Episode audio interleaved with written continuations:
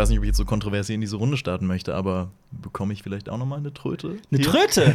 Ja. Oh, da hab ich ich habe noch nicht mal an unsere Tröten gedacht. Soll ich Tröten holen gehen? Soll ich mal gucken, ob wir noch eine unbenutzte da haben? Ich würde glaub, wir also ich würde keine mich freuen. Ich glaube doch, wir haben noch unbenutzte. Echt? Ja, ja, klar. Wir hatten irgendwie sechs oder neun Stück und äh, auf jeden Fall muss da noch eine unbenutzte dabei sein. Ja, dann hol schnell. Ja, und ihr macht einfach weiter oder schneiden wir? Das werdet ihr dann sehen. Das werden wir sehen. ähm, ja. Bist du, bist du so neidisch auf die. Auf, auf Ich bin unfassbar neidisch gewesen und äh, ich habe mir so gedacht, hä, wie, wie, bekommen nur die das Privileg? Was ist mit mir? Darf ich vielleicht auch mal? Und äh, ja, ich meine, es hat sich auch super angehört, muss man sagen. Ja, ich habe ich hab tatsächlich gar nicht in die Podcasts reingehört. Das heißt, ich weiß gar nicht, wie es sich anhört. Ah, Nee, es, war, es, es war schon gut. Also es war ähm, ein dramaturgischer Aufbau, der äh, vorhanden war. Und Ja. Bei mir ist es nämlich so, wenn ich einen Podcast aufgenommen habe, dann hat man erstmal die Podcast-Amnesie, man ver vergisst alles, was man im Podcast gesagt hat. Aber ich habe dann auch keine Lust, noch mal mir das anzuhören, weil ich habe es ja schon gesagt. das stimmt, ne? Und dann so, warum nochmal? Ja, Also- ja, so die Specials und die Kritiken, die schauen wir natürlich immer noch mal an und äh, feedbacken die noch mal. Aber bei Podcasts ist es so, das ist der wilde Westen von CSB. So, sorry, ich habe sie, ich hab sie nicht gefunden zuerst. Jetzt habe ich sie. Aber jetzt habe ich hier drei brandneue, Nein. unbenutzte. Nein, und da das schreibe ich jetzt sogar Namen drauf, weil ich habe es schon bei den anderen. Äh, war es schon so. War ich mir nicht mehr hundertprozentig sicher, ob wir das hier richtig hinbekommen haben.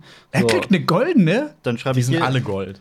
Ja, aber meine sind nicht gold. Hier habe ich gerade schon das Mundstück berührt aus Versehen, deswegen schreibe ich hier mal Alper drauf. Das bin ich. Oh, geil, dann können wir uns direkt vorstellen, für alle, die uns äh, neu zuhören. Das ist äh, Cinema Strikes Back, der Podcast über Filme, Serien und Tröten, wo immer schön getrötet wird. So, hier berühre ich das Mundstück nicht. Hier schreibe ich Lenny drauf. Lenny, sag mal was, damit Leute die Stimme auch zum, zur, Ja, zum hier, Namen das ist, das ist meine Tröte.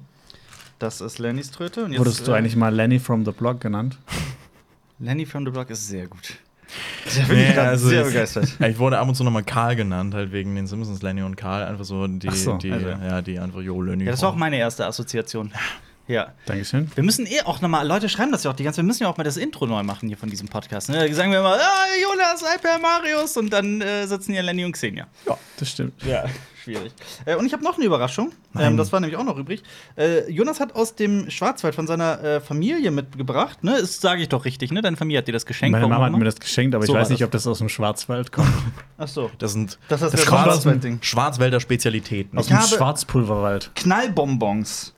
Verdammt, wie gehen die denn auf? So, Ja, du darfst auch, ich, äh, wir erlauben dir einen, einen Knallbonbon zu, Es- züchten, es sieht zu zünden. Sehr gefährlich aus. Du hältst Aber- es so am Rand Ja, fest okay. und dann Aber- ziehst du es auseinander. Aber Achtung, es ist sehr unspektakulär. No, sag das doch nicht. Ich wollte gerade so ey, richtig. bitte. Also das, guck mal, da ist so ein schöner Pilz drauf und alles. Ich, ich ziehe jetzt einfach mal Ja. jetzt mal. Das war's. Das, war's. das war's war- wirklich. war's. das ja. ist das ist ein E. Das Und das eh ist ein Spielzeug Plastik- Ja. Ein, Das ist ein Spielzeug. Ein grünes, kleines Plastik. Das ist ein richtig pädagogisches Spielzeug. Ja. E. Ja. Aber äh, Explosiv, dafür steht Ja. das eh. wir haben doch gerade Darfst über dieses Intro hier- gesprochen. Dankeschön. Mats ab. Herzlich willkommen zu Cinema Talks Back, dem Citizen Kane unter den Podcasts, wobei manchmal wird's ja auch dumm und dümmer, denn wir drei, das sind Jonas, Marius und Alper, drei Freunde, die den ganzen Tag über Filme, Serien und Comics labern. Diesen Podcast gibt es auch auf unserem YouTube-Kanal Cinema Strikes Back mit Bild, da kann man ihn auch gratis downloaden. Es gibt ihn aber auch auf iTunes, auf Spotify, Deezer und per RSS-Feed. Und übrigens, du hörst einen Podcast von Funk. Wir sprechen sonst über Filme, Serien, Comics, über Bücher, über wunderschöne Themen der, ähm, der Geschichte, der, der Medien. Oh, ich bin so müde. Ich muss ganz ehrlich sagen, heute ist ein müder Tag. Ähm, wir, nehmen, wir bringen äh, heute wundervolle Themen. Wir sprechen über Bullet Train. Lenny hat Bullet Train gesehen. Zweimal. Ähm, Oh. wir, sprechen, uh, wir sprechen über, vielleicht sprechen wir ein bisschen über Rings of Power. Auch nicht nur Jonas hat jetzt in Folgenbesprechungen sehr viel über Rings of Power gesprochen. Ja. Es wird auch mal Zeit für die anderen. Ich halte mich in diesem Podcast ein bisschen zurück, weil bitte. stundenlang geredet über, über was weiß ich alles. Ja. Herr der Ringe und House of the Dragon. Äh, dann die Filmstarts der Woche. Dann haben wir ähm, noch, noch einen Film, den ich gesehen habe vom Fantasy Filmfest, äh, den ich unbedingt empfehlen möchte. Ähm, wir haben Filme mitgebracht, die derzeit auf den Filmfestspielen von Venedig laufen. Da gibt es ein paar sehr, sehr interessante Geschichten, ähm, auf die ich mich sehr freue. Und falls wir es noch zeitlich schaffen, ich bin mir nicht ganz sicher, so ein paar Neuigkeiten aus der Filmwelt. Sollen wir einfach loslegen? Aber oder? auch Gossip aus der Filmwelt? Auch Gossip. ja, aus Das mit Harry Fall. Styles? Ja, bitte, darüber Okay. müssen wir auf jeden Da habe ich mir Was? eine irre lange Notiz gemacht. Da müsste, das, du machen wir gleich ganz am. Ende. Das du erfahren, das wirst du gleich Harry erfahren. Styles hat anscheinend Chris Pine angespuckt. Mhm. In aller Öffentlichkeit. Uiuiui, das habe ich mehr dazu nicht später. mitbekommen. Ich musste gerade dann äh, dran denken. Ach komm, lass uns einfach jetzt schon drüber Ja. reden. Äh, am 8. Äh, September, also der ist quasi schon raus, äh, läuft auf Disney Plus Pinocchio. Ja, ähm, von Robert Zemeckis. Robert Zemeckis kennt man für Filme wie Zurück in die Zukunft oder Forrest Gump oder ähm, die Gun oder also ein Oder, meiner. oder für Uncanny Valley oder der Polar. Ich wollte gerade über den Polarexpress sprechen. Das ist ja, glaube ich, jetzt schon die vierte Zusammenarbeit mit äh, Tom Hanks. Robert Zemeckis und Tom Hanks sind scheinbar Buddies. Und es ist die, ich glaube, mittlerweile 840. Verfilmung von Pinocchio. Das ist so witzig, weil ich meine, ich frage mich immer noch so, warum muss man, warum muss man Pinocchio immer wieder auf die Leinwand bringen? Und die, ich habe mir mal geguckt auf Wikipedia die Filme, also die, die Verfilmungen des, des Romans Pinocchio, wie viele Verfilmungen es mittlerweile gibt. Diese Liste hört nicht auf, die ist endlos lang. und dieses Jahr kommen zwei neue Verfilmungen Ja. hinzu. Ne? Also, Ja. das ist ja nicht nur der einzige Pinocchio-Film, der dieses Jahr startet, Ja. sondern es kommt noch äh, Guillermo del Toros Genau. Pinocchio auf Netflix. Und der sieht echt interessanter aus. Stop Einfach- Motion, ne? Ja. Und, und vor allem, weil er halt auch politische Themen halt äh, beinhaltet, was Pinocchio von Disney nicht tut. Also, man muss ja schon dazu sagen, dass Walt Disney seinerzeit, ich meine, der Film ist ja quasi der zweite große Film gewesen nach äh, Schneewittchen. Und ähm, er, er hat diesen Roman von dem italienischen Schriftsteller, dessen Namen ich gerade nicht aus dem Kopf weiß. Äh, Pinocchio war ja mal ein Roman. Und das war ja nicht so diese süße Familiengeschichte unbedingt. Das soll wohl eine sehr weirde, aber auch natürlich auch fantasiereiche Geschichte gewesen sein. Aber zum Beispiel der, der, der, der, der Grashüpfer, hier Jiminy Cricket heißt er Ja. auf Englisch. Der stirbt relativ früh und der wird von Pinocchio mit so einem Hammer zerschlagen. Geil. Ja, ja. Ähm, und Walt Disney hat halt überhaupt daraus erst diese, diese, diese, diese Geschichte gemacht, die so gefühlvoll und süß ist. Ja, mit diesem Ähm, Zeichentrickfilm. Ne? Genau. Und Aber so äh, süß ist der auch nicht. Der war schon recht verstörend. ja, das stimmt ich, schon. ne? Gerade, ja, natürlich, das stimmt schon. Gerade in den, in den düsteren Szenen, da hast du schon nicht unrecht. Ähm, aber trotzdem ist da sehr viel mehr Mhm. eine Familiengeschichte drin. Und ich weiß gar nicht, warum ich jetzt dieses große Fass aufgemacht habe. Ich glaube, Guillermo del Toro wird halt vielleicht mehr in die Richtung dieses Romans gehen. Das wäre schon interessant. Ich hoffe, oder halt einfach wirklich vielleicht was komplett Neues erzählen. Und der Cast ist auch super. Ich meine, Ewan McGregor spricht da Jiminy Cricket und hier hat es Mhm. Joseph Gordon-Levitt gemacht. Und ich fand, das war eine der großen Highlights. Also Mhm. Ja. ich fand den da echt super. Und ansonsten, es ist halt wirklich wieder eine 1 zu 1 Verfilmung von Pinocchio. Also es gibt hier Ja. und da echt ein paar Sachen, die geändert wurden in der Ja. Struktur. Es wurden Figuren ergänzt, Ja. ein paar weggestrichen und halt, ne. Aber es ist von vorne bis hin exakt das Gleiche. Was ich halt irgendwo cool fand, dass man Geppetto eine etwas Hanks. äh, Richtig, Tom Hanks Ja. äh, eine etwas dramatischere äh, Ja. Hintergrundgeschichte gegeben hat. In äh, dem Original Pinocchio ist es einfach so, dass ja, der will halt einfach einen Holzjungen bauen. Ja. Und hier ist es halt so, dass er halt den Tod seiner Frau und seines Sohnes kompensieren möchte. Ja. Das ist herzerreißend. Auch gerade am Anfang, wirklich, wenn man das Bild sieht, das, das macht schon was mit einem. Mhm. Ja, das ist wirklich. In meiner Kindheit hat sich so ein Film in mein Hirn reingefressen, den ich seit damals nicht mehr geschaut habe. Mhm. Die Pinocchio-Verfilmung von 96, kennt ihr die? The Legend of Pinocchio? Es sieht ja. Nee, das sieht Schrecklich das sieht, aus. Ich wollte gerade sagen, das sieht cool aus. Nein, das sieht trashig es aus. sieht, das es sieht gruselig, also wirklich, aber Sieht es gibt's auf? Blu-ray. Vielleicht ist es was für meine Sammlung. Ist der Ja. Film gut, Jonas? Also, ne, ich habe den, seit- ich hab den seit 20, 25 Jahren nicht gesehen. Ja. Aber in meiner Erinnerung war der richtig gut. Möchtest du dich alt fühlen? Ja. Als du den gesehen hast, war Lenny wahrscheinlich noch gar nicht auf der Welt. Das Von wann nochmal? 96. Oh ja, es tut mir leid. Oh, es tut mir leid. Es tut mir leid. Ähm, So, eigentlich war ich immer der Junge hier im Podcast. wie, wie, ähm, wie hast du das empfunden, dass Tom Hanks äh, Geppetto spielt und so eine Karikatur eines Italieners? Das, das fand ich auch was ganz, ganz Schreckliches, wo Mhm. du das gerade gesagt hast, dieses Karikaturhafte. Es gab stellenweise wieder Menschen, die mit heftigstem italienischen Akzent gesprochen haben. Und dann Ja. war Geppetto da, der halt einfach Englisch äh, recht normal gesprochen hat. Und Ja. das habe ich, also, das, also diese Welt habe ich eh überhaupt nicht begriffen. Ja. Vor allem, weil dann halt eben noch so anthropomorphe Tiere noch hinzukommen. Und das funktioniert einfach vor allem mit diesem CGI überhaupt nicht, Ja. finde ich. Weil es hat halt eben diesen realistischen Look. Und dann kommen halt eben so Tiere rein, die sprechen können. Und Mhm. es hat sehr cartooneske Sachen. Mit diesem Humor mit den beiden, mit äh, Honest John und Gideon. Ja. Äh, Honest John wird Es ist, es ist auch übrigens, sorry, aber gerade da, an dem Punkt, also Pinocchio, das passiert auch am Anfang, ist kein großer Spoiler, er soll in die Schule. Der Lehrer guckt aber so total verdutzt. Hä? Ein Junge aus Holz und schmeißt ihn raus. Das ist eine Schule für echte Jungen. Und dann, und dann spaziert da so ein. Also der Wolf und der Fuchs. Nee, Fuchs und. Äh, was war das andere Vieh? Eine Katze. Äh, ja, eine Katze. Genau. Gideon war eine Fuchs und Katze. In, in einem Mantel mit Schmuck und so weiter und einem Hut und so weiter spazieren da lang und es ist alles. Also irgendwie ist es Das klingt so trippy. Ja, es ist, Super es, trippy, ist, es ist wirklich super trippy. Also Ja. Honest John wird noch gesprochen von äh, Keegan äh, Michael Keen, was super Key. ist. Ja, genau, Entschuldigung. Ähm, und der ist, äh, also der ist herrlich drüber und der macht zum Beispiel einen Gag, dass äh, Pinocchio einen neuen Namen braucht. Und, der, und er sagt, er sollte sich ja vielleicht Chris Pine nennen. Chris Pine. Und das war, und das war wirklich super. Äh, Pine. Das ist funny. Ja. Und Chris. Just Chris.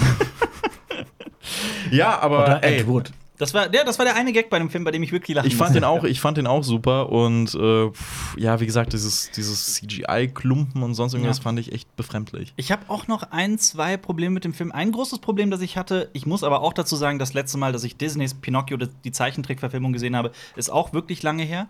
Ähm, aber ich habe es auch noch mal nachgeguckt.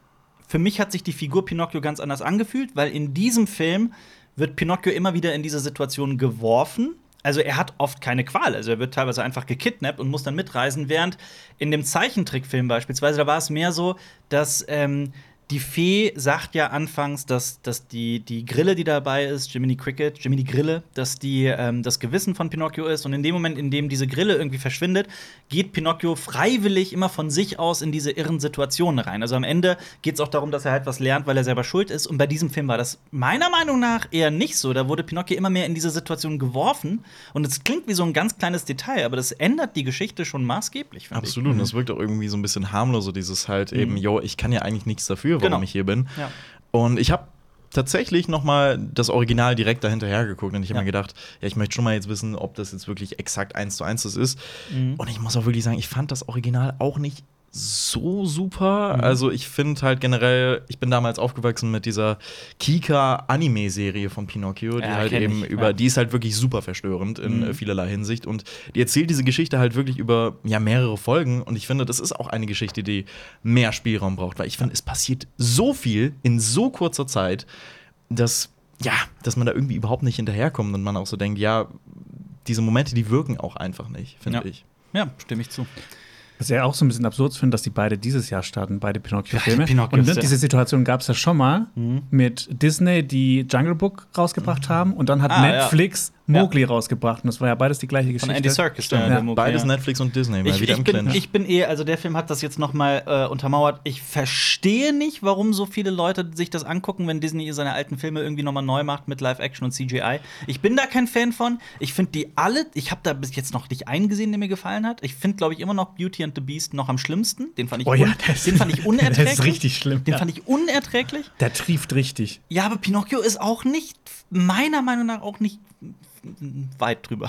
Nee, also es, ich, ich weiß auch nicht. Also ich könnte auch jetzt keinen so von, von mir aus nennen, wo ich sagen würde, boah, den fand ich fand Aladdin fand ich ganz ganz okay, weil man an gewissen Stellen Guy Ritchie gemerkt hat, aber wirklich nur an minimalen Ich Stellen. muss dazu sagen, ich habe Aladdin nicht gesehen. Das war Ach so, Marius bei okay. uns. Ja, gut, äh, aber der ist halt wirklich, ja, ich fand es halt trotzdem verschenkt, weil man hat Guy Ritchie nicht gemerkt. Hier merkt man zum Glück stellenweise Robert Zemeckis nicht. Ja. Auch wenn er so ein paar Verweise macht, zum Beispiel diese Anfangsszene, okay, das gab es im originalen Pinocchio auch mit diesen ganzen Uhren. Das erinnert ja schon an den Anfang von Mhm. Back to the Future, wo die an diesen ganzen Das. Uhren vorbeigehen. Und es gab auch super coole Uhren, wenn du mal drauf gedacht Ja, das waren alles Disney-Filme. Ja. das waren alles Disney-Filme. Und eine Ja. Uhr war eine Roger Rabbit-Uhr. Ja, genau. Ja, das fand ja. ich auch super. Also, Mhm. das war so, aha, das war Ja, den das, hat ja auch Robert Zemeckis gemacht. Richtig, also so deswegen. Das waren so die paar schönen Momente in dem Ja. Film.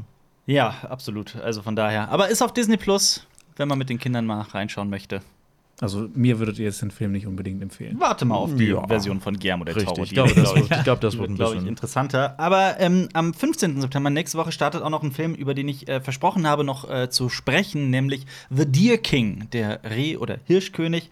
Ähm, ist ein Anime.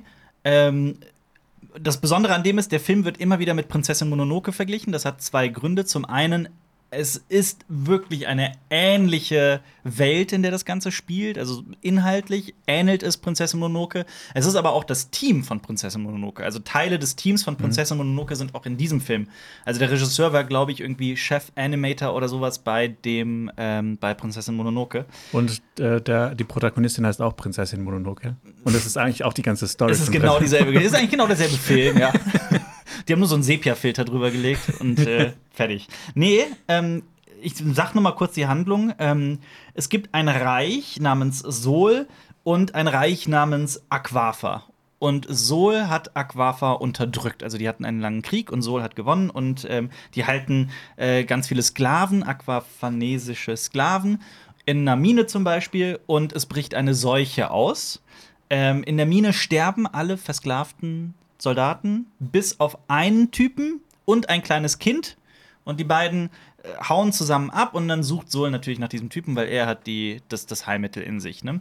Gleichzeitig würde, ich hatte das während des Films, ich hatte versprochen, dass ich meine Meinung dazu sage. Ich sag's vorweg, ich finde den lange nicht so gut wie Prinzessin Mononoke. Äh, ich finde den wirklich wunderschön, was die Beziehung zwischen diesem Soldaten und dem Kind angeht. Das ist eine herzzerreißende Geschichte, die ist so unglaublich süß. Allerdings jetzt auch nichts Neues. Das ist natürlich so ein abgegriffenes Klischee, irgendwie alter, äh, harter Veteran und kleines, wehrloses Kind, das ihm wieder die Schönheit des Lebens äh, vor Augen führt. Aber es funktioniert halt auch, wenn man es gut macht, jedes Mal. Und es ist wirklich Ja. eine sehr berührende Geschichte. Ähm, gleichzeitig hatte ich das Gefühl in dem Film, ich verliere den Verstand. Ich verliere den Verstand. Okay. Weil die Figuren immer wieder sagen, dass diese Seuche nur die Soleser befällt, aber nicht das andere Reich. Aber, und du sitzt dann da, aber die Sklaven sind doch alle aus Aquafa und die sind alle gestorben und so. Und da sterben auch die ganze Zeit dann Aquafener an der Seuche. Aber es wird trotzdem immer die ganze Zeit behauptet, das befällt nur das eine Volk. Irgendwann am Ende ergibt es Sinn, aber währenddessen habe ich die ganze Zeit gedacht, hä? Haben die die jetzt verwechselt oder was? Irgendwie, ich hab, ja, ich fand es auf jeden Fall ähm, Aber ja, kurz zu den zwei Völkern. Hat das dann auch irgendwas mit Sol, Sonne, Feuer zu tun und Aqua, Aquanesen mit Wasser? Weil das klingt so Wow, ein bisschen. ich habe also so- ich habe den die nein, den Gedanken habe ich nicht gezogen bisher, Okay. kann schon sein. äh, nee, also die haben es gibt keine Wassermagie oder sowas. Ähm, wobei Hm. Ah, aber Sol wird auch mit geguckt? Z geschrieben. Also deswegen habe ich Ah, auch diese Zoll. Verbindung nicht. Zoll, Zoll, okay. ja. Der Zoll. Deswegen habe ich die. Aber ja, du hast schon recht. Und Aquafa wird auch ohne U geschrieben, also glaube ich. Aber ja, ich habe nicht dran gedacht. ja, aber ähm, wie gesagt, also ist wirklich ein, ein schöner, berührender Anime. Meiner Meinung nach haben die so ein bisschen zu viel. Also es basiert auf Romanen. Man sieht, es wurde gerade so in der zweiten Hälfte so ein bisschen zu viel in den Film reingepresst, weil das dann wirklich so sehr durchrauscht, gerade in der zweiten Hälfte. Gleichzeitig, also allein für diese Beziehung zwischen dem, zwischen dem, dem Protagonisten und dem Kind ist das schon sehenswert. Wie sehenswert ist Bullet Train? Bullet Train ist, ja, also ich würde sagen, sehr sehenswert. Ich habe ihn halt schon zweimal geguckt. Und einmal auf Deutsch und einmal auf Englisch. Und ich sag wirklich, oh, guck den wirklich auf Englisch. Also, das sind sehr viele halt sehr feine British Accents.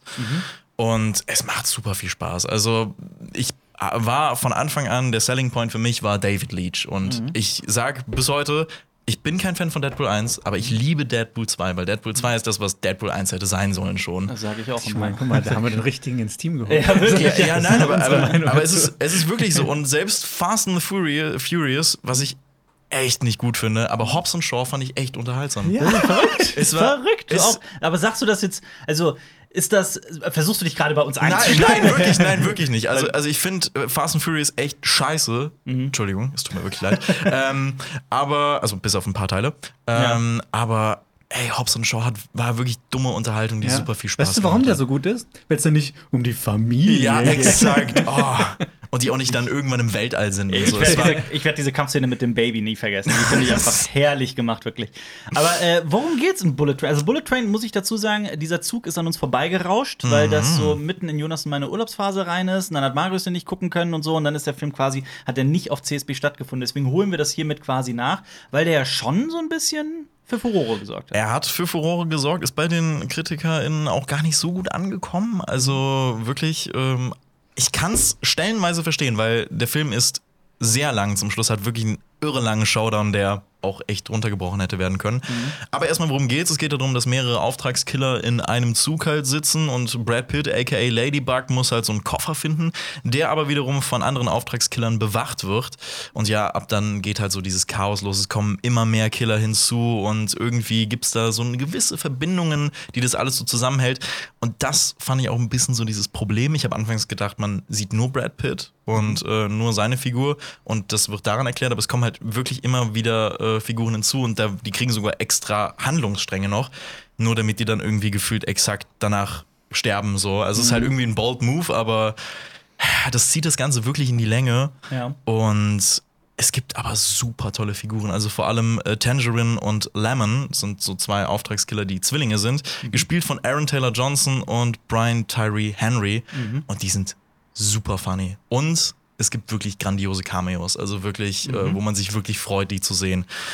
Muss Ich sehen, ja. Ja, Ich Ja. find, also ich finde, der macht wirklich Spaß. Ist jetzt nicht, dass ich sagen würde, boah, das ist das Allerbeste. Aber Brad Pitt nochmal in der Comedy-Rolle nach Burn After, also Burn After Reading ist für mich immer noch also perfektioniert, wie er da auf diesem Laufband mit dem, mit dem Milkshake und alles. Also, Ja. es ist super.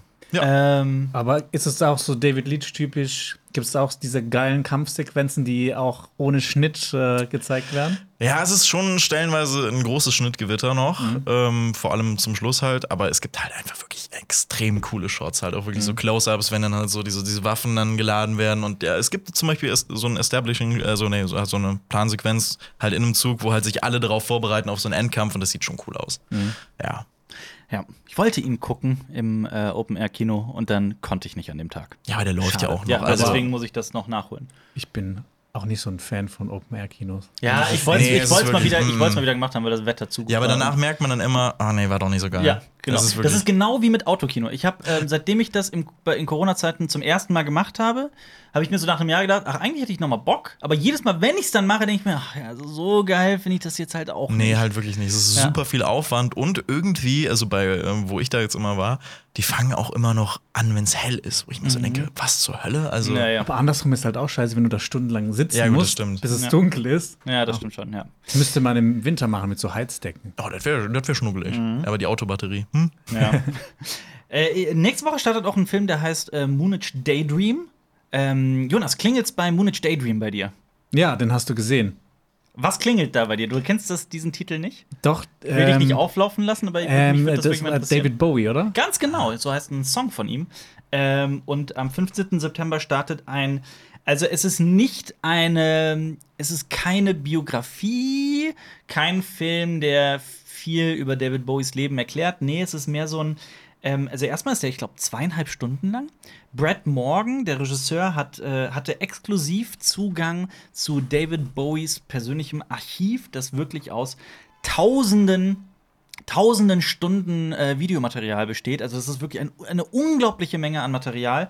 Und er hat daraus einen Film zusammengeschnitten, der auch keinen roten Faden hat, der aber einfach David Bowie auch oft zeigt und ähm, sehr ähm, seine Kunst auch sehr in den, in den Mittelpunkt stellt. Ähm, also für David Bowie-Fans ist es, glaube ich, der feuchte Traum. Es gab ja mal diesen, diesen Dokumentarfilm über David Bowies Leben. Ähm, ich habe den selber nie komplett gesehen. Ähm, ich habe nur mal reingeschaut. Ich habe schon gehört, der soll furchtbar sein. Da wird auch noch nicht mal die Musik von David Bowie verwendet oder nur so Oh. ganz wenig. Das ist so traurig. Ja, keine Angst, das ist Moonage Daydream nicht. Und ich fand Moonage Daydream sogar wirklich, wirklich schön. Also ich muss dazu sagen, ich mag die Musik von David Bowie sehr, bin aber jetzt auch nicht der größte Fan. Also ich bin schon irgendwo so ein kleiner Fan und höre das auch gerne und öfter. Ähm, aber äh, der, der Film ist wunderbar. Also selbst wenn man nicht David Bowie-Fan ist, der, das ist so eine unfassbar faszinierende Persönlichkeit. Ich bin danach raus und andere Kritiker hatten dann noch wirklich so gesagt, boah, der Typ ist wirklich ein Alien. Während ich dachte, ich hatte so das genau gegensätzliche Gefühl, so dieser, dieser, dieser Mensch, der halt immer wie so ein Außerirdischer wirkt, das ist ja immer der Spruch, der zu David Bowie fällt, dass der kommt nicht von der Erde, weil der so irre ist und so ähm, äh, äh, ne? so eine, eine, eine, eine Kunstperson in, in und für sich. Ähm, und ich hatte eher das Gefühl, ich habe gerade den Menschen David Bowie so ein bisschen besser verstanden. Und das fand ich irgendwie spannend, so mit welchen, wie unterschiedlich man aus diesem Film da auch rausgehen kann. Also ist es jetzt wirklich nochmal zum Verständnis, also das Leben von ihm oder mehr Nee. Musikfokus oder auch halt zu zeigen, jo, er war ja auch Schauspieler, so deswegen. Ja, ja. Also, Äh, oder einfach nur so Ausschnitte, so. Ausschnitte, also so ganz große Teile seines Lebens werden auch noch nicht mal thematisiert, wie seine Familie und seine Kinder und sowas. Das wird alles, äh, es kommt alles nur so ganz am Rande mal vor. Es sind sehr viele ähm, Interview- und Konzertaufnahmen von ihm, gleichzeitig so Videoprojekte von ihm, die dann irgendwie in Szene gesetzt werden und mit seiner Musik verbunden werden. Also es ist auch irgendwo sehr experimentell. Ähm, es ist aber, also ich habe ich bin nicht immer empfänglich für sowas, aber ich habe mich zweieinhalb Stunden lang extrem gut unterhalten gefühlt. Ich fand das auch sehr, äh, äh, teilweise sehr geistreich, was, was David Bowie gesagt hat. Ähm, von daher, ich kann den Film wirklich so ohne jeden Zweifel empfehlen. Man muss halt nur so ein bisschen offen dafür sein. Okay, Und also- es hilft, wenn man die Musik von David Bowie mag. Ja, das wäre das wär nicht, wär nicht schlecht. Aber hangelt der sich dann wirklich an einer Struktur lang oder ist es Nee. wirklich ein wildes Durcheinander? Wildes Durcheinander würde ich es auch nicht nennen. Der hat schon eine Struktur. Ähm, die ist nur sehr, die kann, er hat. Er hat keinen roten Faden so in dem Sinne. Es Okay. ist jetzt nicht so, dass das irgendwie ein Dokumentarfilm ist, der bei der Geburt beginnt und dann bis zum, bis zum Tod äh, äh, geht, sondern ähm, das sind mehr, das ist mehr so eine, der, also dieser Regisseur Brad Morgan, der hat den Film, Brad Morgan, der den Film halt auch zusammengeschnitten hat selbst, ähm, der geht da mehr aus so einer, ah, der versucht metaphorischer daran zu gehen. Also es geht mehr, also das von, er hangelt sich eher, der Film hangelt sich eher von Thema zu Thema, von äh, Idee zu Idee und auch von ähm, Persönlichkeit zu Persönlichkeit von David Bowie. Dann geht es so einen Teil lang um, um Ziggy Stardust, dann einen Teil lang um eine neue Selbstfindungsphase, dann hat er ja auch mal eine Zeit lang in Berlin gelebt und so. Ähm, äh, so, aber nicht unbedingt chronologisch in seinem Leben. Okay. Es ist, es, ist, es ist sehr schwer zusammenzufassen. Es ist, wie gesagt, ein recht experimenteller Film teilweise. Ähm, ich kann ihn aber, also ich war hellauf begeistert, als ich dann da. Klingt auch wirklich cool. Also ich glaube, ich ja. muss da auch rein. Aber auch für alle ganz großen David Bowie-Fans da draußen, die sich immer über neues Material freuen. Ich habe das äh, schon mal ähm, versucht zu recherchieren. Es ist wohl trotzdem so, dass ein absoluter Großteil von dem, was in dem Film vorkommt, sch- schon mal irgendwie zu sehen war. Es ist jetzt nicht so, dass da ganz viel neues, nie zuvor gesehenes Material drin ist. Schon. Teilweise auch wirklich wunderschön aufbereitet. Also diese Konzertszenen aus den 70ern und so weiter, die sehen atemberaubend aus. Ähm, ja, aber man darf jetzt nicht erwarten, dass man zweieinhalb Stunden komplett neues Material zu sehen bekommt von David Bowie. Ich kenne eh nicht so viel Material, dann ist wahrscheinlich alles neu für mich. Aber diese Woche in den Kinos ist unter anderem gestartet. Soll ich damit, wollt ihr noch irgendwas? Äh, ich Ich mag reißt David Bowie. Ja, auch. das ist cool. Ich auch. Ein cooler Typ gewesen. Ähm, ja, wobei auch da muss man natürlich vorsichtig sein, weil es auch da ja Vorwürfe gibt und gab wegen ähm, Underage-Geschichten. Aber soweit ich weiß, wurde ihm da nie etwas nachgewiesen. Das möchte ich nur noch mal an dieser Stelle gesagt haben. Ähm, genauso, ich, ich finde, es wird mal wieder Zeit für einen neuen Film von Duncan Jones, dem Sohn. Ja. Ne? Ja, aber sein letzter Film, habt ihr Mute gesehen? Ich habe den nie Auf gesehen. Netflix? Der weil soll du ja- mir den so madig Der gemacht soll hast. ja wirklich eher so äh, sein. Ne, ich meine, ein Science-Fiction-Film von einem der coolsten Regisseure so aus der letzten Zeit, der Also, mit Moon und Source ich Code liebe echt Moon, coole ich liebe Filme Source hat. Ja, aber ich fand Moon war echt, äh, Moon, ähm, Mute war Mhm. echt ein Griff ins Klo. War meiner Meinung nach Warcraft The Beginning auch. Ich hatte Spaß damit. Ja, ne, also ich finde, da kann man schon, ja, ne, ich hatte wirklich Spaß am damit. Ende Er ist es dann so ein, ja. also so ein Sonntagnachmittagsfilm. Ja. ja. Ja. So, er ist nicht großartig, aber er- ich finde, der ist auch jetzt nicht komplett grottig. Ja. Ja. Ich, ich, ich, bin, ich bin kein Fan von dem Film. Nee, aber Mute, den fand ich echt überhaupt nicht gut. Also den fand ich echt gar nicht gut. Ja, und Duncan Jones hat da auch, hat der irgendein neues Projekt angekündigt oder sonst was? Ich habe wirklich Jahre nichts mehr von dem gehört. Weiß es nicht. Ich schau mal. Oh ja, Rogue Trooper ist in äh, Pre-Production. Ähm, Da hat er sich jetzt aber auch ganz schön viel Zeit gelassen. auf jeden Fall. Auf ich jeden glaube, Fall. Mute kam 2018 raus. Und Ja, äh, worum 18. geht äh, sein, sein Pre-Production-Film? Äh, Rogue Trooper, Rogue Trooper basiert auf einem Science, also es ist auf jeden Fall ein Comic. Ja. Ähm, und Science Fiction? Äh, es geht um ein, ich kenn's nicht, ich habe das noch nie gehört. Ja, es ist Science Fiction. Es ist ein, ein blauhäutiger Supersoldat, der nach dem Traitor General sucht. Das, das heißt, es spielt im Avatar-Universum Hier ist oder ein was? Cover und auf dem Comic steht auch featuring Judge Dredd. Also hier, mhm. so sieht das, so sieht das aus. Es sieht schon cool aus. Ja. Sieht total drüber aus. Und ich, Ja. also wenn das, wenn er das wirklich auch so macht, dann hätte ich Bock drauf. Es startet auch ähm, diese Woche startet ähm, in den Kinos ein Film namens The Retaliators. Habt ihr davon was gehört? Nope. Nope. Das wundert mich Ich höre nur noch von Serien. Ja. Immer noch bei. Du hast Euphoria die erste Staffel komplett geguckt, ne? Ja, und ich gu- gucke auch noch parallel, gucke ich noch Rick and Morty und ich gucke auch noch parallel Raised by Wolves. Ja. Wie Rings viel? of Power, House of the Dragon, House nicht of the vergessen. Dragon. Kommt man da nicht durcheinander?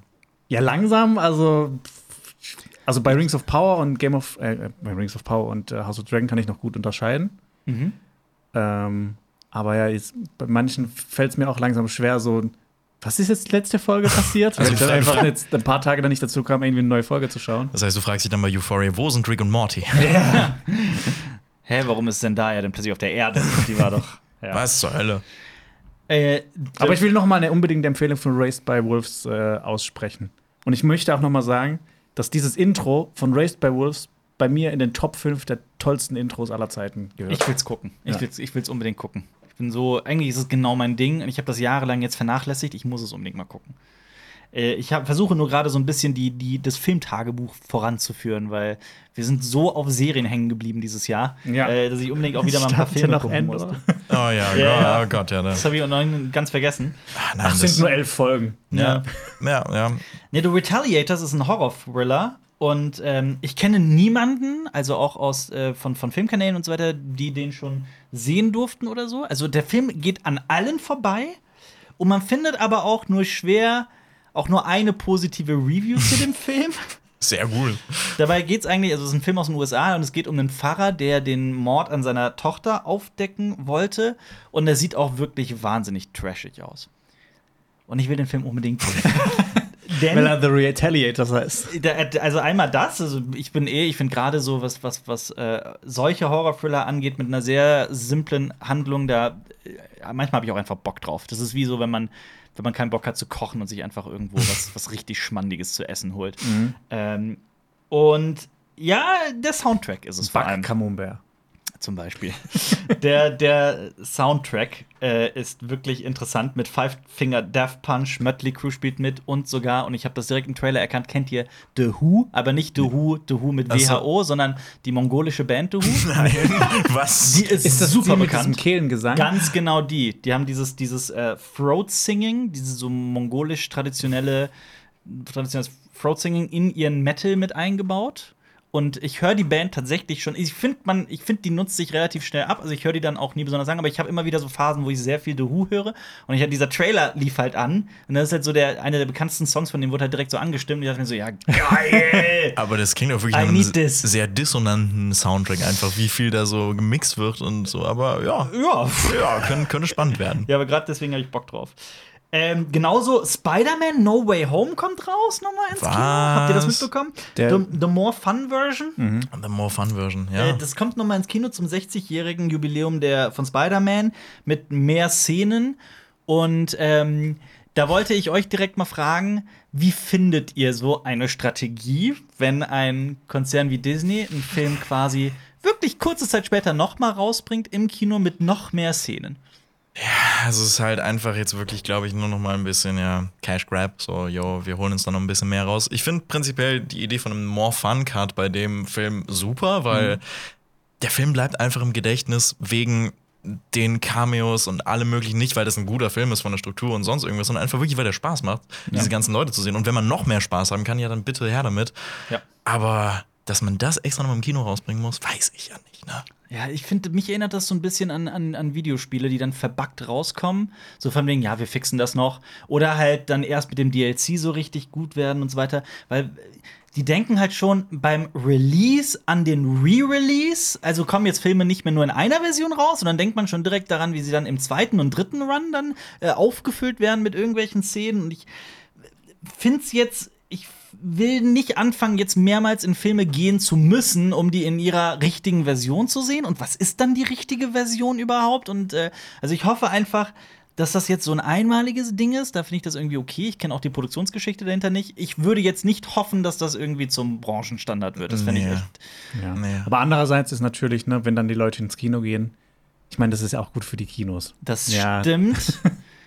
Naja, ist es, es kommt halt drauf an. Also ist dann äh, äh, das MCU der große Retter des Kinos und das, was, was irgendwie bewahrt werden muss? Dafür werden vielleicht andere Filme verdrängt, so. Das Ganz ist genau. halt das Problem. Ich bin mir da, also ich bin da wirklich so sehr zwiegespalten. Auf der anderen Seite wird es auch sehr viele Leute da draußen geben, die sagen, ey, mir ist es egal, ich habe da einfach Bock drauf und ich will den nochmal sehen und ich krieg neuen Stuff. Also, was hast du denn?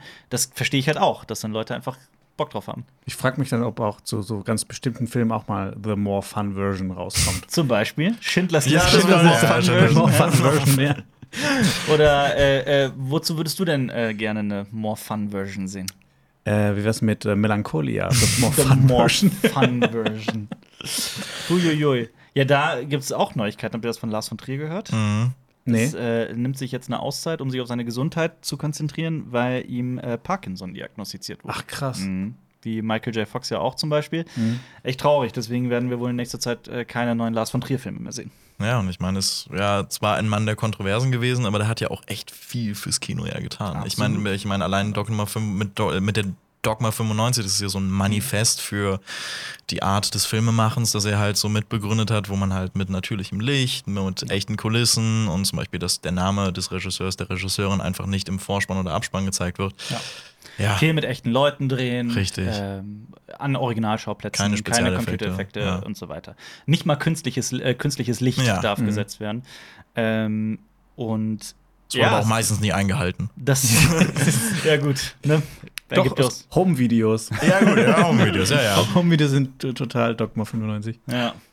Ja, äh, traurig. Mich hat's äh, sehr traurig gemacht, weil ich hätte mich auch durchaus. Ich hab, muss aber auch sagen, ich habe immer noch nicht äh, The House der Jack Bild gesehen. Der steht auch noch bei mir drauf. Und ich, ihn war zur, sogar Ich habe ihn zur Hälfte gesehen. zur Ernsthaft? Hälfte. War, war er nicht gut oder was? Nee, der war gut, aber. du warst müde. Ich war müde und dann habe ich ihn halt aufgehört und dann habe ich ihn nie weitergeschaut, weil ne, das ist nicht so ein Film.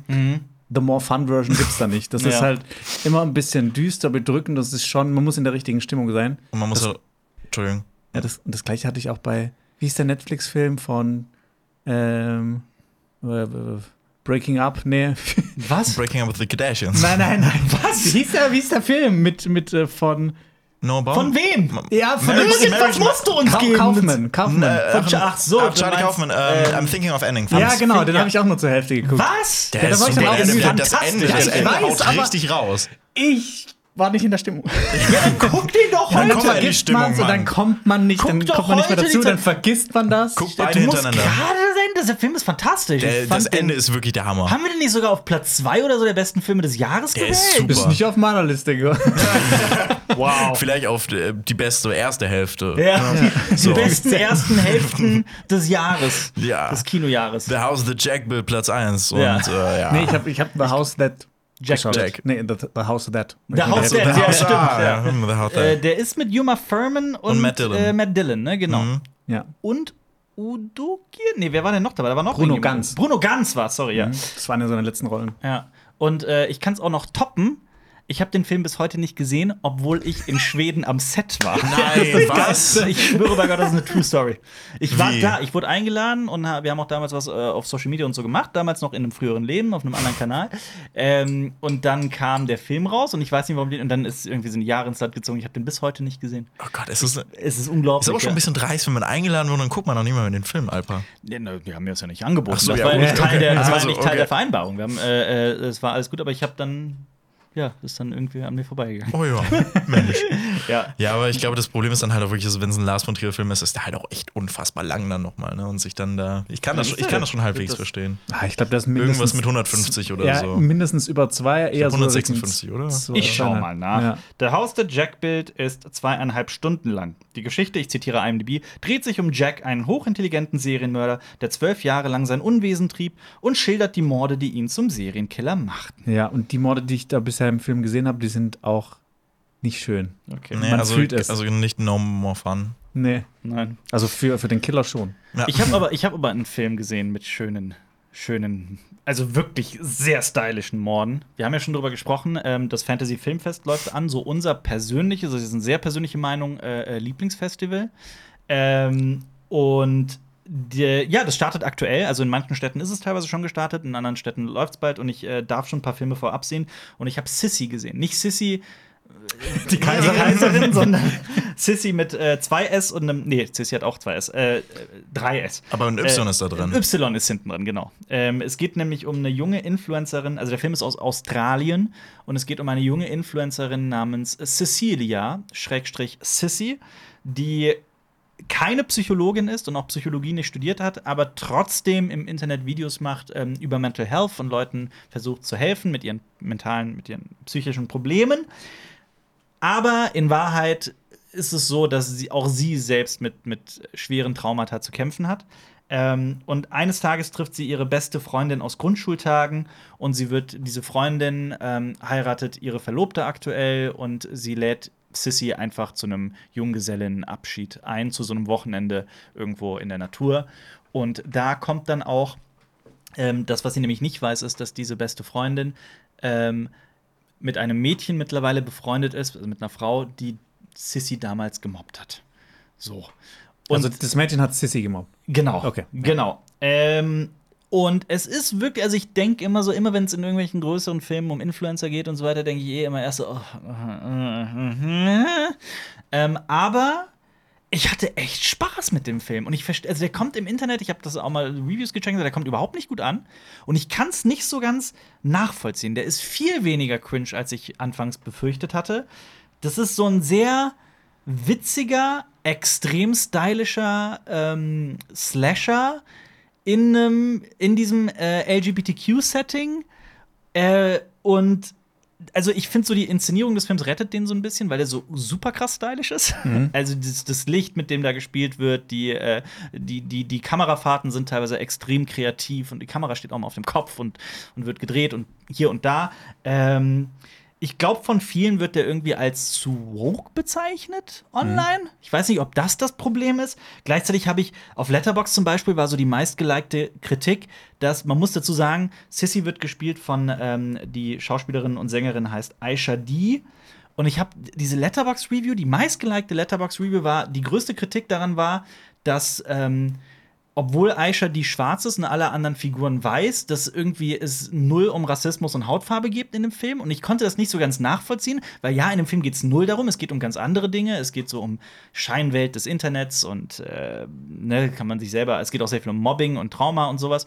Ähm, aber zum Beispiel Aisha D sollte wohl ursprünglich auch eine ganz andere Rolle spielen. Ähm, also, das ist, also, ich habe mich da gefragt, darf also kann heutzutage ein Film nicht mehr einfach eine schwarze Protagonistin besetzen, wo es dann nicht in irgendeiner Form um dieses krass politisch aufgeladene Thema aktuell geht, weil der Film hat halt eine ganz andere Intention. Und ähm, deswegen konnte ich diese Letterbox-Review halt auch nicht so ganz nachvollziehen. Ähm, äh, ja, also der Film wird zu einem, Sla zu einem Slasher, das muss man halt wissen. Es wird auch sehr blutig und es wird auch sehr brutal teilweise. Und ja, ich hatte Spaß mit dem Film. Kannst du uns schon irgendwie so einen Hint geben, wie es denn zu diesem Slasher kommt? Weil ich kann es mir noch gar nicht in diesem Setting noch nicht so richtig zu vorstellen. spoilern, bitte. Ja, bitte, weil, weil, es, weil es klingt cool, aber ich würde schon gerne noch wissen, ab Ja. wann da gemetzelt wird. Und bitte keine E's, äh, keine Worte mit E benutzen. Ja, da, das darfst du nicht verwenden. Das eben. Ähm, ja, ohne zu spoilern. Ähm, nee, ich will es eigentlich nicht verraten, Okay. aber ich kann dir so viel sagen, du wartest nicht lang, bis es Okay, Okay. das ist sehr gut. Das ist sehr gut. Also, da ist, da ist es, das ist jetzt auch kein besonders tiefgründiger Film in irgendeiner Form. Er ist auch nicht gerade subtil in seinen Aussagen. Also, der ist da eher ein bisschen plump. Aber ich finde halt so gerade so die Inszenierung und wie stylisch der einfach aussieht. Und ich finde auch Aisha D in dieser Hauptrolle ganz, ganz großartig. Ich mochte sie sehr. Ähm, und es war einfach so für mich so ein extrem unterhaltsamer äh, Film. Punkt. Und der ist auch gerade einmal, ich glaube, der ist auch nicht besonders lang. Lass mich das mal ganz kurz checken. Der ist eine Stunde 42 lang. Also, Das ist gut, ja. ist eine, ist eine sehr angenehme Länge. Und ist nicht The House That Jack Built. Ne. äh, ganz genau. Von daher, ich, ich, ich mag den Film. Ähm, genauso laufen gerade in äh, Venedig ganz viele Filme. Ich wollte haben nämlich gerade noch mal kurz einen, einen kleinen Link zum Fantasy Film Festival und Ja. Venedig äh, schließen. Ähm, geil. weil ich äh, habe mir für nächste Woche Tickets auch schon fürs Fantasy Film Festival geholt. Mhm. Und da gucke ich äh, Don't Worry, Darling. Den äh. Ja. neuen Film von Oli- Olivia Colman und der ja für sehr, sehr viele Furore gesorgt hat. Ja. Und der startet ja jetzt auch in Venedig, ne? Ja. Da wolltest du ja weiter jetzt machen. Nee, ne? mach ruhig. Okay. Also, lass doch über äh, den Film reden. Also, Ja. Harry Styles und Florence Pugh Moment, du spielen hast mit. gerade Olivia Colman gesagt, ne? ja. Ist das nicht von Olivia Cook? Äh, Oli- Olivia Oli- Cook, ja. Oh Gott, Olivia, oh Gott, Olivia Colman. Oh mein Gott, jetzt komme ich sehr gut. Sehr Ich war- gut. ich war- Nein, ich das ist weiß auch nicht. Es ist Olivia Wilde. Olivia, oh, Olivia wow. Wilde. Olivia oh, Cook wow, ist- okay. Gott. Olivia Cook ist die von House of the Dragon, oder nicht? Richtig, und Olivia Colman Ja. ist, ist, ist Okay, äh, Olivia Colman ist ein Ja. Favorite in allem. Und Olivia Wilde ist die, die, das ist erst ihr zweiter Film. Das Richtig, ist die, die, sie hat Booksmart gemacht. Booksmart gemacht, genau. Habt ihr Booksmart gesehen? Ja, der ich ist find super. Der, Booksmart echt der cool. macht viel Spaß Ja. und ach, Ich- der ist Ja, ich fand den auch toll. Ich fand, der war so ein bisschen wie Superbad mit Frauen. Ja. Ja. Ja, Also ja. vom, Feeling her, vom Feeling Ja, her. ich fand schon ein bisschen mehr Coming of Age, fand ich noch Ja, da eben. drin. Aber, Ein bisschen abgefahrener. Zwischendurch ist es ja, ja. Ja. aber auch sehr, sehr berührend, finde ich. Ich fand Booksmart teilweise echt erstaunlich äh, gefühlvoll. Sie hat so diesen schmalen Grad geschafft zwischen witzig und ja. ja. Aber ja, Don't Okay. Worry, da war, was ist das für ein Film? Olivia so? Wilde. Ja. Okay. Don't Worry, Darling ist so ein Sci-Fi-Horrorfilm, so irgendwie alles in einem 50er-Jahres-Setting in so einer ganz, ganz kleinen Stadt. Und anscheinend äh, geht es darum, um ja, so eine gewisse Firma, die da ein paar krude Dinge macht und so einen gewissen Sektencharakter hat, der so dieser Anführer dieser Firma ist Chris Pine. Mhm. Und äh, es geht halt eben um ein Paar, das halt eben irgendwie in diese Firma Ich, hinein. ich glaube, kommt, glaub. Harry Styles, also der Mann, arbeitet für die Firma, so wie ich das verstanden habe. Richtig. Und Harry Styles und Florence Pugh spielen halt ein Paar und dieser Film wurde halt auch sehr krass vermarktet damit, dass die beiden Sex haben. Ja. Ja, so äh, allein in diesem Trailer da, wo die auf dem Küchentisch da Mhm. ordentlich zur Sache gehen. Und ja, dieser Film hat für Furore gesorgt, weil ursprünglich für die Rolle von Harry Styles war Shia LaBeouf besetzt. Und Ja. Shia LaBeouf hat ein paar, ja, sehr kontroverse Sachen gemacht und äh, steht halt eben auch immer noch in Kritik dafür, dass er auch ein paar halt Skandale hat, eben mit, äh, die auch mit Vergewaltigung zu tun haben. Mhm. Es ist alles noch nicht zu 100% geklärt, aber ne, ich meine, so im Zweifel für, äh, ne, ja, die Aber Leute, ich glaube, glaub, bei dem Film war es doch, war das nicht vor allem so eine, so eine Geschichte wegen, ähm, ich glaube, ich glaube, Shia LaBeouf hatte sich auch lautstark beschwert, dass sie nicht genug Zeit für Proben hatten und sowas. Und ich glaube, da gab es auch so eine komplizierte Produktionsgeschichte dahinter. Also es ist irgendwie, es ist eine Schlammschlacht. Es ist, äh, ehrlich, es ist ja. von vorne bis hinten eine Schlammschlacht. Und Ja. auf jeden Fall ist dann halt Shia LaBeouf durch Harry Styles ersetzt worden, was ich auch immer noch, finde ich, einen sehr krassen Kontrast finde, weil ich Mhm. finde, die sind ja nicht irgendwie ansatzweise so, so ähnlich. Ja. Aber okay, und auf jeden Fall soll Florence Pugh auch, Pugh auch gesagt haben, ja, ich fühle mich nicht wohl mit dem am Set. Mhm. Und das hat sie auch Olivia Wilde dann eben gesagt.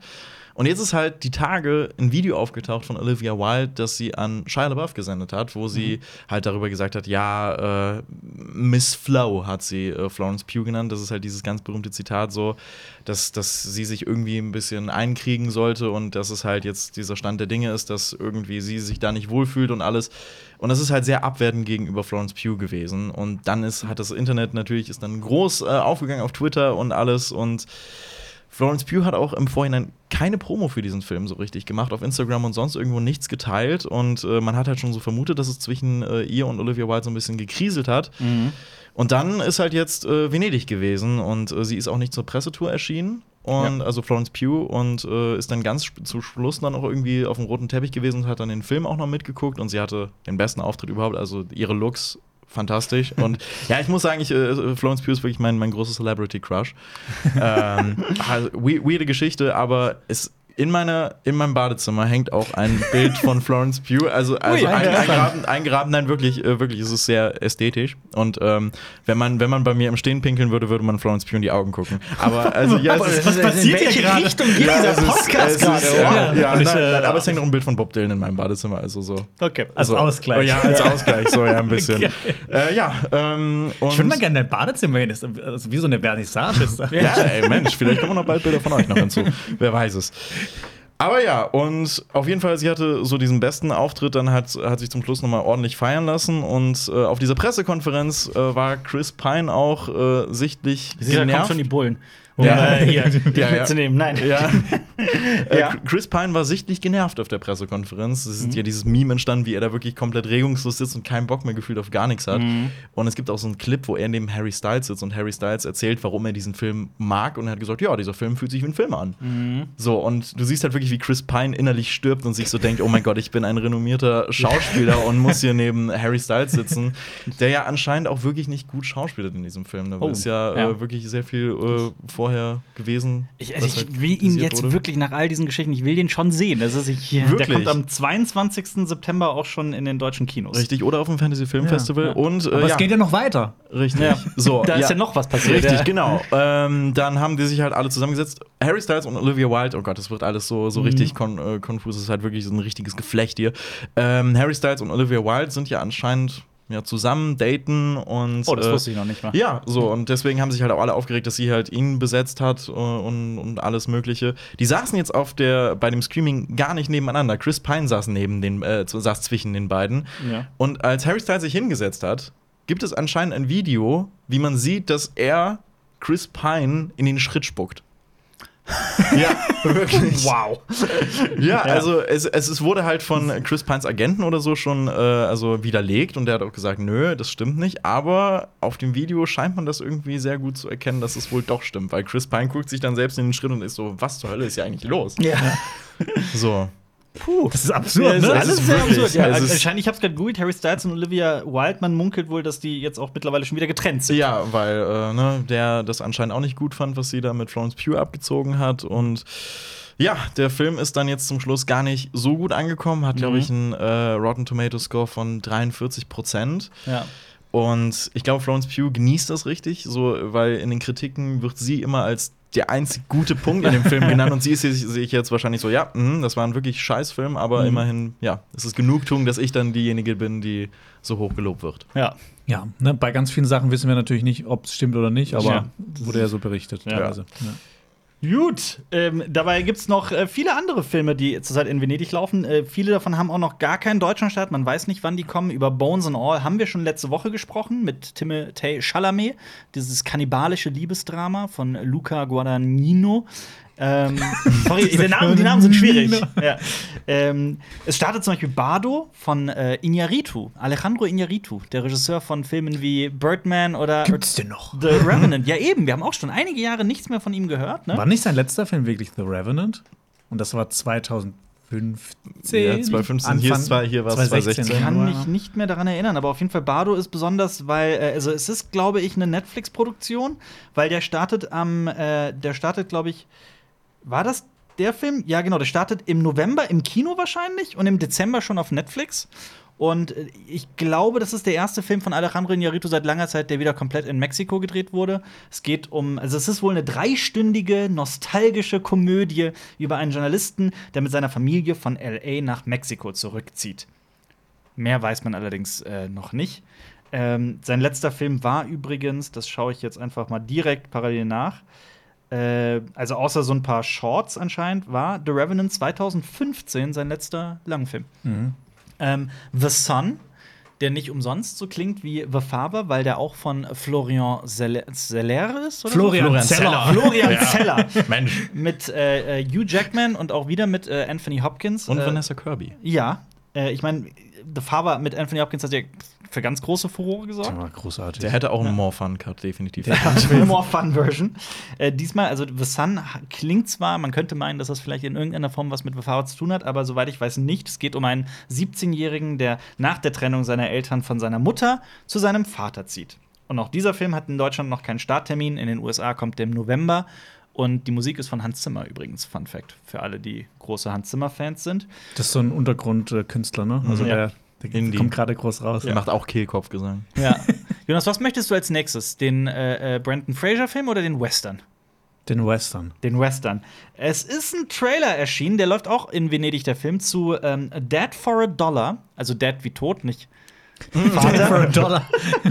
ist äh, mit äh, sehr namhaft besetzt mit äh, Willem Dafoe und äh, Christoph Waltz.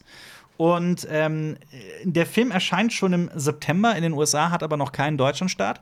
Und als ich von dem Film gelesen hatte, dachte ich mir, boah, den Film, den muss ich sehen. Es ist wirklich ein klassischer Western mit diesen Darstellern von Walter, Walter Hill, da muss ich auch noch mal nachgucken, aber das ist äh, ein sehr bekannter Regisseur von namhaften, äh, von großen Western. Gerade in den 80ern war der sehr groß. Der hat Filme gemacht wie Last Man Standing, den mit, mit Bruce Will, der ja so quasi Neo-Western ist. Der ist, der spielt irgendwie 30, 40 Jahre später der, auf also, jeden Ich Fall. habe noch in Erinnerung, dass der echt Spaß gemacht hat. Ja. Aber Walter hat auch so, ähm, der war zum Beispiel Berater der Serie äh, äh, Deadwood, hat äh, Geronimo und Wild Bill gemacht. Also der hat schon ein paar Western gemacht. Aber der hat jetzt quasi Ist- jetzt eine längere Pause gehabt, so als Regisseur. Nee, überhaupt nicht. Gar der, nicht? Der, also die Filme, die er nur in letzter Zeit gemacht hat, ich habe sie alle nicht gesehen, aber die sollen alle extrem trashig sein. Und die haben auch, Mhm. keiner von denen hat in irgendeiner Form äh, groß äh, Also, Erfolge gefeiert. so eher so Direct to DVD. Ja, so in der Art, Mhm. genau. Äh, und ich habe mich halt, ich dachte halt, boah, geil. Und dann habe ich den Trailer von Dead for a Dollar gesehen und dachte mir, wow. Also zum einen, ich habe, also da stimmt so vieles nicht.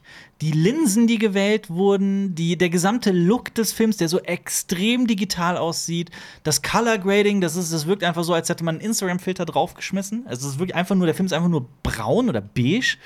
Ähm, das, das Schauspiel wirkt schon in dem Trailer so ein bisschen. Äh, es ist einfach nur weird. Also ich empfehle wirklich den Trailer zu gucken. Danach hatte ich ist mein Interesse an diesem Film wirklich. Ich habe noch nie das bei einem Trailer erlebt, dass mein Interesse so schnell auf null gesunken ist. Bei einem Film, wo Willem Dafoe mitspielt. Und Christoph Waltz, ja. ja. es, ist, es ist Wahnsinn. Und Aber ich dachte, ich dachte mir gerade noch bei The Retaliators, ne, über den wir eben gesprochen haben, dieser, dieser trashige Horrorfilm, der ist der Trailer ist auch super trashig. Ne? Also da merkt man auch, da ist, das ist jetzt nicht, da ist kein großes Budget da gewesen und sowas. Aber danach hatte ich irgendwie Bock, ja, den würde ich trotzdem sehen. Und bei Dead for Dollar war es das genaue Gegenteil. Du hast den auch gesehen, den Trailer? Ey, also ich habe wirklich auch selten wirklich so einen schrecklichen Trailer. Der ist Ja. wirklich auch schrecklich zerschnitten Ja. und es wirkt ulkig, also su- nicht ernst und Ja. ich, ich kann den absolut nicht einordnen. Ich hatte auch von dem, nur was ich gelesen habe, so habe ich gedacht, ja, das klingt doch super. Also mit der Besetzung, das kann doch eigentlich nicht schlecht werden. Und dann kommt das. Ja. Oh, ich muss den Trailer anschauen. Ja, Da Mach freue ich das. mich richtig drauf. Mach das, wirklich. Du wirst auch genau wissen, was wir meinen. Ähm, es startet aber auch, also in, ich glaube, kaum ein Film wird außer Don't Worry Darling, wird kaum ein Film gerade so heiß diskutiert in Venedig wie The Whale. Ähm, der ist von Darren Aronofsky, da dürften schon mal von ein paar Cineasten und Cineastinnen das, das ähm, Herz höher schlagen, ähm, weil er für großartige Filme bekannt ist, meiner Meinung nach, wie Pi, ich liebe Pi von ihm, oder Requiem for a Dream. Ich Oder mocht- auch- Ich mochte auch Mother. Ich Ich auch. mochte auch Mother auf eine sehr The Wrestler Weise. natürlich, darf man nicht Ja, vergessen. natürlich. ähm, und Brandon Fraser spielt mit. Der, die Mumie Brandon Fraser. Mhm. In einem Prothesenkostüm, weil er einen Mann spielt, der, ich glaube, über 300 Kilo wiegt.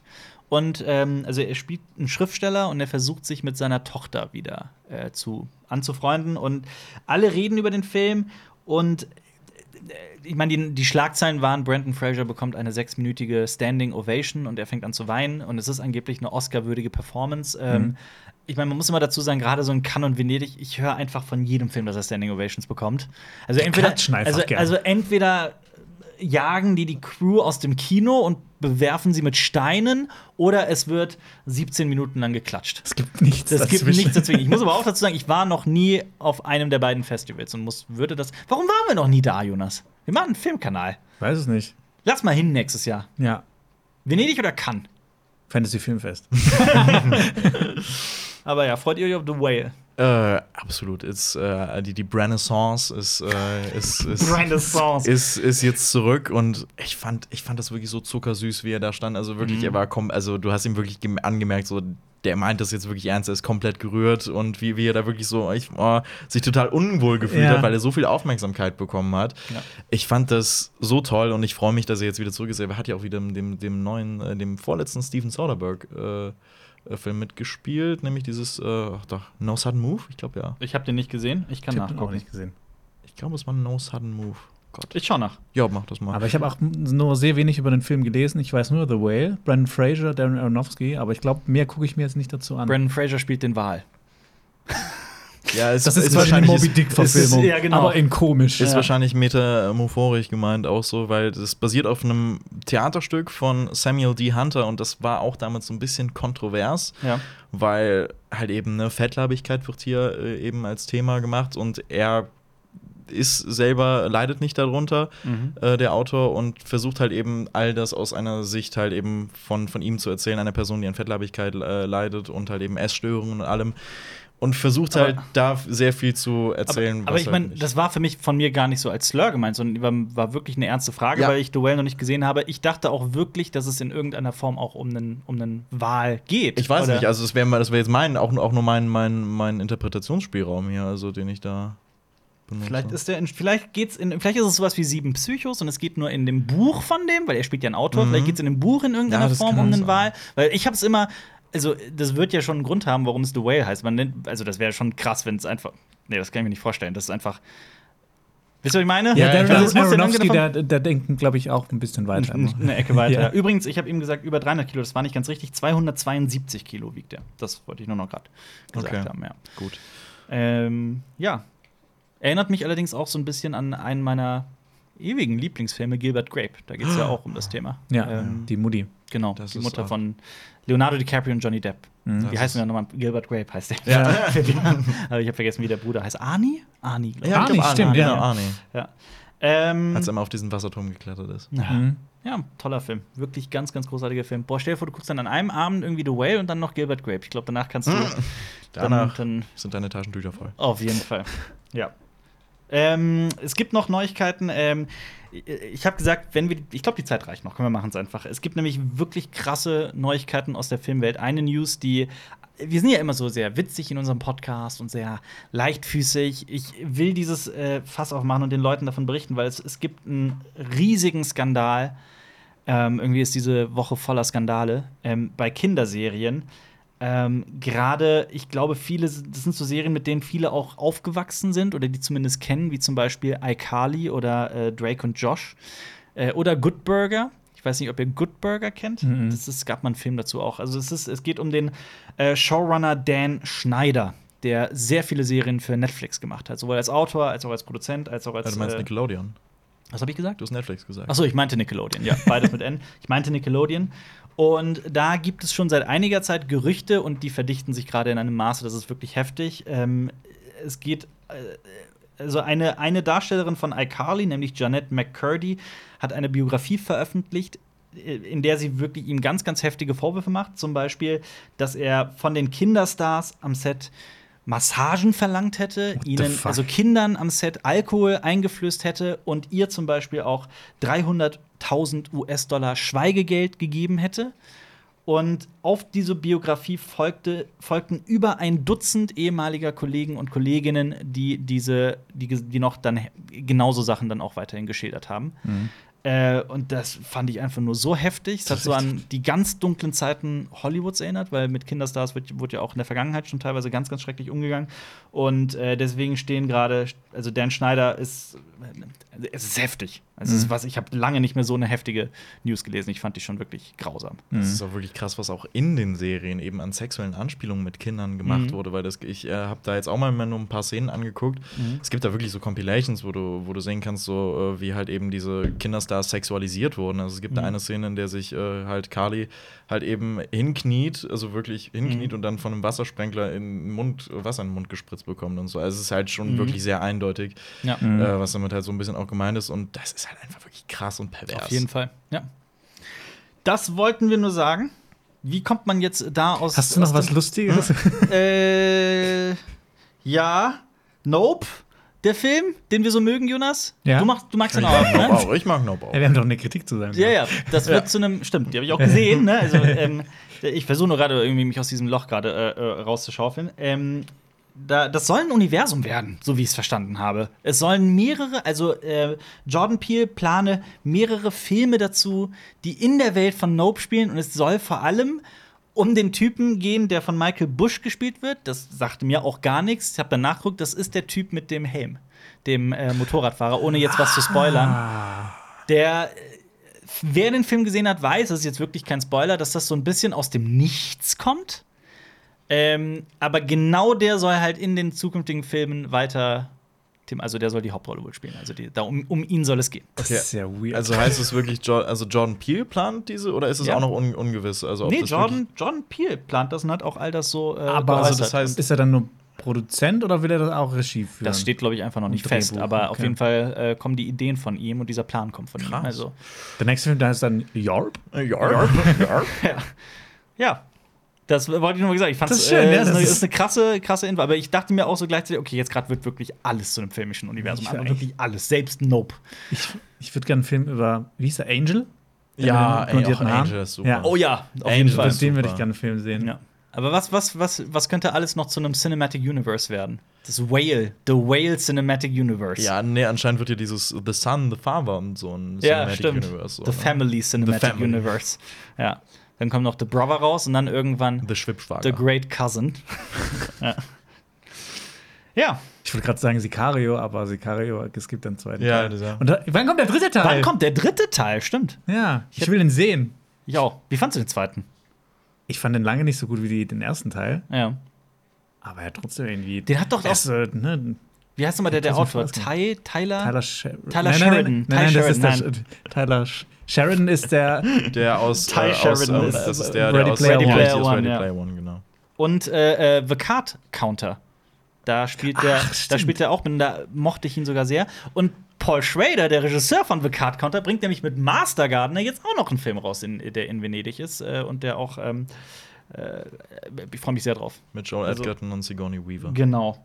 Und äh, ja, Ta Taylor Sheridan heißt der. Ach. Taylor Sheridan. Und der hat, glaube ich, den zweiten, der hatte doch auch so einen komischen äh, Untertitel, ne? Der zweite. Sicario Day 2. of the Soldado. Je, jetzt erst recht. Sicario 2. Jetzt geht's los. Voll dem Pfund aufs Maul. Sicar Sicario 2, warum die Mauer wirklich fiel. Day of the Soldado hieß der, hieß der zweite. Nee, und Regie, Regie, das war auch einfach Scheiße, die ich gelabert habe eben. Regie führte darin Stefano Solima. Das war der äh, von äh, Gomorra, der Serie, der Regisseur. Boah, jetzt, äh, ich habe einen Knoten im Hirn. Ja, wir sind mal voll abgedriftet. abgedriftet. Habt ihr auch gehört, dass äh, äh, Ryan Johnson, da ist wohl die, die Trilogie noch nicht vom Tisch, die Star Wars Trilogie. Ja, und er hat Ja. ja noch mal besch- äh, bekräftigt, dass er Star Wars 8 toll findet. Ja. Damit, also ich, damit kann ich mich wieder direkt unbeliebt machen, äh, weil ich habe mich ja eben mit Deadpool 2 anscheinend halbwegs beliebt gemacht hier.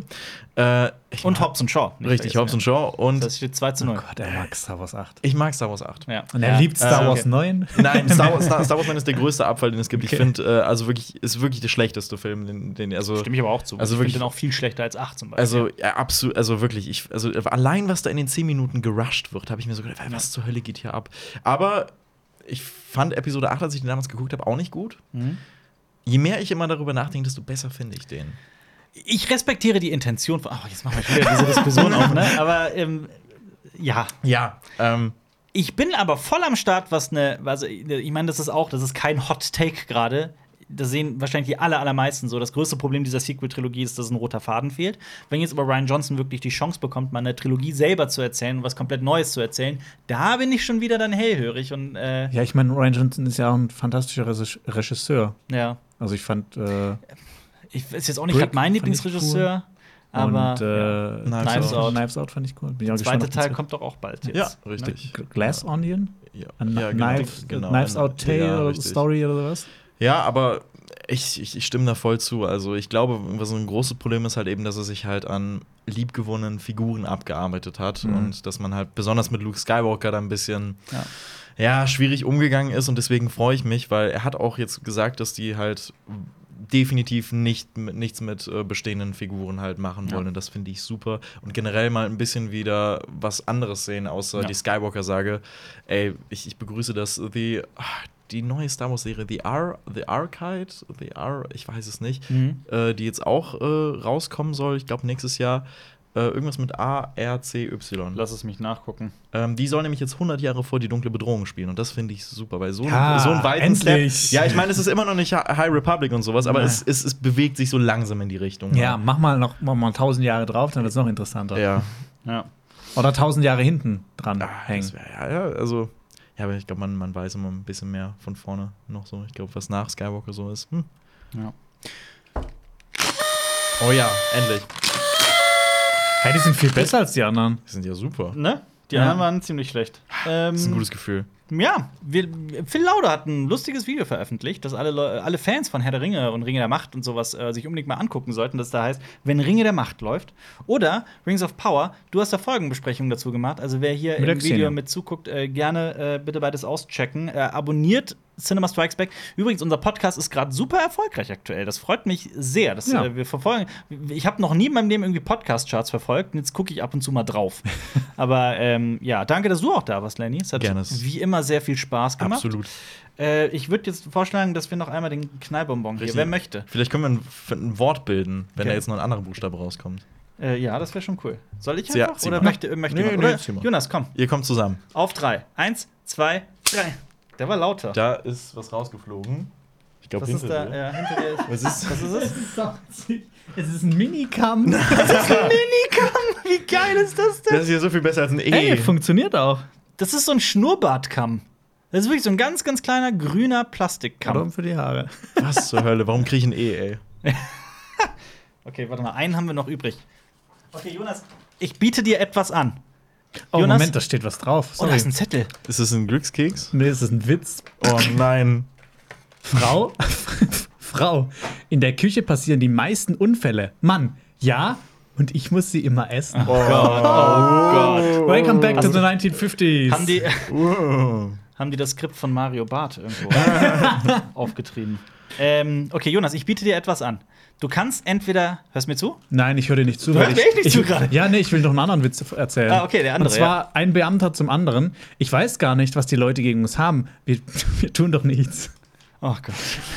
Jonas, ich biete dir etwas an. Entweder du darfst deinen Kamm behalten oder du kriegst das, was in diesem letzten Knallbonbon drin ist. Du hast die Wahl. Ach, scheiße. Der Kamm ist halt Möchtest schon, du den Kamm behalten? Der Kamm ist oder? halt schon overpowered. Ich glaube nicht, dass da noch was Besseres rauskommt. Naja, das weißt du nicht. Was ist, wenn hier ein Fabergé-Ei drin ist? Oh. Das ist ein bisschen Das ist sehr, sehr Eh klein. ist ein kleines. Fabergé-Ei. Ja, komm. Hier, dann darfst du den Kamm haben. Du willst Ich- den Kamm haben, ne? Nein, das, nein, du entscheide. So. Nein, das musst du jetzt entscheiden. Willst du hier das Mystery-Paket? Was Ich will das? Mystery-Paket, weil da ist eine, eine Uhr drauf. Oder möchtest du den Kamm? Nee, ich will das Mystery-Paket. Und ich will auf jeden Fall den Witz vorlesen. Oder möchtest du den Kamm? Willst du Jetzt den ist es Kamm? eigentlich genau andersrum. Ich will eigentlich das. Nee, komm, dann mach. Achso, wieder zu zweit? Okay, Ja, eins, zwei, drei. Das war der Oh. beste Knall bisher. Das war der beste Knall. Was ist es das? ist ein Ring! Ein Ring. Ah, the Aber ring. orange, viel Ist zu es- klein. Ist es Und- ein Ring der Macht? Es, und er passt nicht auf den Finger. Aber ich habe äh, eine Entschädigung. Ich will nur eine sagen, es ist vielleicht der hässlichste Ring, den ich je in meinem Leben gesehen habe. Also, Angela zu ihrer Freundin. Ich muss jetzt echt aufpassen, dass ich bloß kein Kind kriege. Freundin, ich dachte, dein Mann sei sterilisiert. Angela, eben. Was zur Hölle? Ja. ja. Jo, äh, wie gesagt, die zwei Videos verlinken wir. Äh, bis zum nächsten Mal und äh, wiederhören. Tschüss, tschüss. Tschüss.